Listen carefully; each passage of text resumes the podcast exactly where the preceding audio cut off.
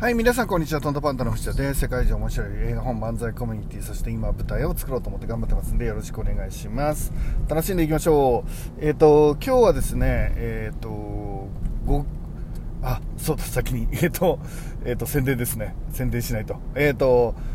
5月の、10、うースタート終わり。5月の16日から21日で、横浜の石川町、からですね、えーと、5分のところにある、えー、ギャラリーオール、アートギャラリーオール、オールはですね、OWL ですね、えー、が、っていうギャラリーでですね、えー、アニメ、ノアとリンゴの木展っていうのをやります。で、制作秘話とかですね、えー、デザインのこととか、なんかそういうことをですね、あのお伝えする楽しい、えー、展示になればいいかなと思っています。今絶賛制作中っていう。そうですね。決まったのがつい最近なのでまああと1週間ですがあの素敵なものになるように、まあ、一緒に考えていけたらいいかなって思っています。でそれからですねえー、っとあのー 頭回ってない。頭回ってないな。えー、っと、ラジオ、ラジオですね。ラジオで、えっと、なんと、絵本りんご姫、5分間も紹介してもらいます。パチパチパチパチパチパチパチ。えー、大阪なんですけど、803、FM803 っていうのかな。えー、っと、803って、FM803 っていう大阪の局で、えー、毎週日曜日やってるですね、えー、サンデー、サンデーサーフィン。ちょっとしっかり暗記してこなきゃいけないですね。あの日曜日にやっていただいてる番組で、えー、サンデーサーフィンサーフィンサンデーとかなんかそういう内容です。そうだ S で始まってた気がします。で、えーと、その番組でですね、えーと、取り上げてもらえることになったんですね。すっごい嬉しかったです。すっごい嬉しくて、えーと、5分ぐらいお話してくれるらしいんですね、えー、絵本りんご姫お話してくれるらしくて。で、えー、とそれをがあのー聞きたいがためにですね僕はラジコに登録してですね、えーと、その日正座をしながらですねそれを聞かせてもらおうかなって思っています。えっと、皆さんも大阪いる方はぜひ聞いてください多分ね朝14日から日曜の朝多分10時半ぐらいからになるのかなになるんじゃないかなって思うので、えっと、その時は正座してですね絵本りんご姫の紹介もう今から緊張してなんて紹介してくれるんだろうと思うだけでドキドキしちゃってね、まあ、とっても嬉しいです、えっと、ラジオの方本当に感謝しています。ありがとうございます。で、えっと、今日はですね、えっと、どんなお話をしようかなっていうと「五月レタミの「た」ですね「た」やってきました「た」の時代に来ましたね。田はね種まきなんですね。種まきっていうのは何かっていうとですねえっ、ー、とあの何か目標するときにねできることを大量行動の原則で一通り全部やっとくっていうことですね。えっ、とここが芽が出るのかっていうところが出てきたりするんです。なので、まあ、理屈から言ったらどこから出るか分かんないから、まあ、いっぱいあの着手していろんな方法を試しながらやっていけと。で大きくはストーリーがあるわけですけど、えーと、それがうまくいくことはその仮説通りにうまくいくことはないのでその時に、えーと、その脇にあるようなものでですね、えー、なお乗り越えるってことをあの何かをやってる時いっぱいあるんです、まあ、皆さんも何回か経験してると思うんですよね、えーと、こういうルートでやろうと思ったけどうまくいかなかったってふと,、えー、と他を見渡してみると、えーあここのルートがあったじゃないかみたいな 同じこと繰り返したな、えと、っていうお話って結構あると思うんですよね、うん、まあそうだな、えー、なんだ飛行飛行機の時間に間に合わなくてこれはこうあの仕事に間に合わないかなと思ったらちょうど電車を見たらいい感じで、えー、行けたみたいな。そういうことですね。で、えーとこの時にですね僕重要だと思っているのはですね感覚的に言うとちょっともしかしたら伝わりにくいかもしれないんですけど、えっと、種まきって縁のあるものを探す感じです。どれと縁があるんだろうみたいな。縁があったらとさっきの例で言うと電車に縁があったみたいな。飛行機に縁はなかったんだけど電車に縁があったみたいなことになると思うんですけど、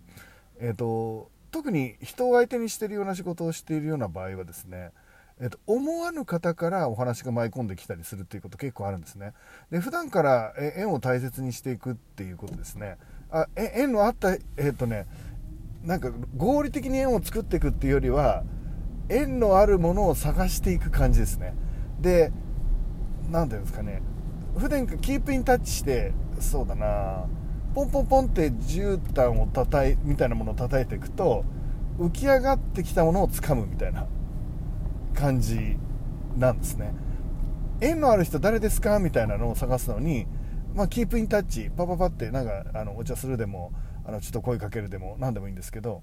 えーと、明らかにこの人を使ってこうしようっていうよりはなんとなくあの素敵だなと思う人とかあともう何だったらもう全部とか全員の人とかになんかキープインタッチするんですね。でその中から浮き上がってくる人がいるかもしれないということです。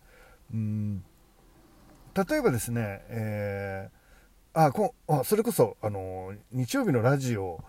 大阪の FM 局で取り上げてくれることになりましたけど、えー、と別に僕らはその大阪の FM 局にだけにね、えー、こういうことやってますよって伝えたわけじゃないんですよね。えーとま、何100箇所200箇所っていうところに、まあ、当然ですけどこういう絵本を出したので紹介してくださいお願いしますっていうのは出してるんですね。でなかなか気づいてもらえないんですけど縁があったのが大阪の曲だっていうことですね。もしかしたら人生でねこれから、えーと、共に何かをしていくような曲になるかもしれないし、えー、そういうことが起きるかもしれないですよね。でそういう縁がある、うん、人を探していくっていうことですね。何をこう僕らはこうなんですかねあの思いを込めてねえー、やっていくかっていうことなんですけど思いを込めてやるっていうことと相手をコントロールしようとするのはちょっと違うと思っていてで自分たちのやろうとしてることに、えーと、相手相手にとってメリットがあるっていうことを伝えていくっていうのが前提ですけどで伝えても伝わらないことがあるしえーと、あるいはですね何かをするためだけにその人に接触してるっていうことが相手にとっては嫌な気持ちにさせるっていうこともあると思うんですよね。で重要なことは、えーと、たくさんに種をまいてですね向こうもそのタイミングでちょうど僕の、えーと、球をキャッチしたいっていう人が、えー、とこの世にはいるわけででその人たちがキャッチしてくれたら、えー、とあ縁があるんだなっていうことでそこで力を入れていくっていうのが大事かなってえー、と思っていくんですよね。思ってるんですね、えー、例えばあの営業とかもそうだと思いますね。皆さんが何か営業したい時にこの人に何か売ろうっていうわけじゃなくてたくさんの人とキープインタッチをしているうちにですね、えっと、たまたま向こうの人があなたの扱って製品を欲しくなるということもあるかもしれないけどですね。あるいは全然違う次の仕事を紹介してくれるような人になるかもしれないっていうことです。で何かをしてる時にこう浮き上がってくるものえー、それをですね、えー、見逃さないようにしとくっていうのが重要だし、えーと、そのためにはですねいろんな大量な種をまいとくっていうことですね、えーと、ビジネスで言えば、まあ、あらゆる人にキープインタッチをしとくっていうことですし、えーと、もっと言えばですね、えやれることは全てやるということなんです。そうなんですね、えー、と思いつくような、えやれることそれはですね全てやる。これ大量行動の原則って言います。特にですね、えーと、初動でですね大体こう流れとかはあの一応仮説を立てて昨日ね勉強した仮説を立てて前に進むわけなんですけどそのまだ幼稚な頃ですね経験キャリアが浅かったり、えーと、仮説が、まあ、自信がないような時はもちろんあると思うんですけど、えーとそういう方はですねとにかくひらめいたことを全部やるっていうのが重要だっていうことなんですね。どこがものになってくるか分かんないからです。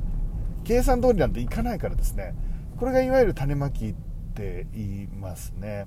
えっ、ー、とあじゃあ例えば、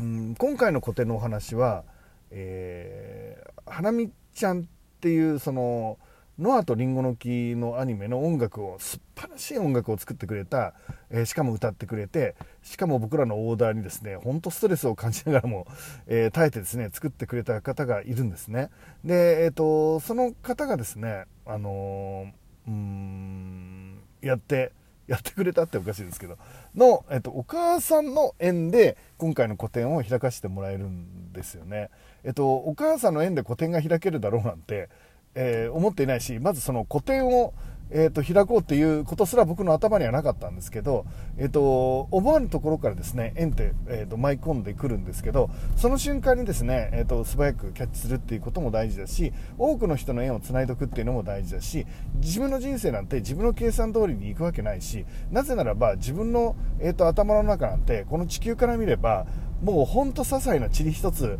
のことしか知らないんですよね。えーと、例えば今僕の目、あの目の前で歩いてる人が右に行くのか左に行くのかは僕は分からないわけですよね。えーと、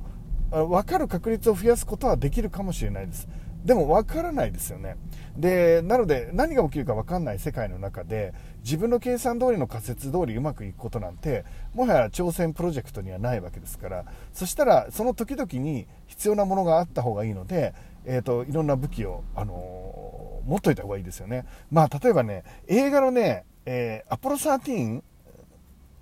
アポロ13ですよね。映画。トム・ハンクスかなんかが主役をやっている。あの奇跡的に、あのあらゆることをものすごい知恵でそのロケットの中に積んであるいろんなものを使って根性でですねあの地球に帰ってくるっていう宇宙飛行士たちのドラマなんですけど、えーと、こうこれもねえーと、いろんな道具があったからアイデアで作ることができたんですね、えーと、計画してたものじゃないことも起きるからその対応する時にたくさん種まきをしておいたことが必ず大きな力になるんですね。で、えーと、あのなのでもう一回言います。円を大切にするためにたくさんの種まき思いつくことを全部やる。大量行動、えー、順番も何も言ってる暇がない。えー、考えてる暇があるならどんどんやるっていうことをお伝えしたいと思います。えー、5月レターミのたですよね。ということで今日は天気、まああの雨ですけど、まあ楽しい気持ちでね、ややっていきましょう。いってらっしゃい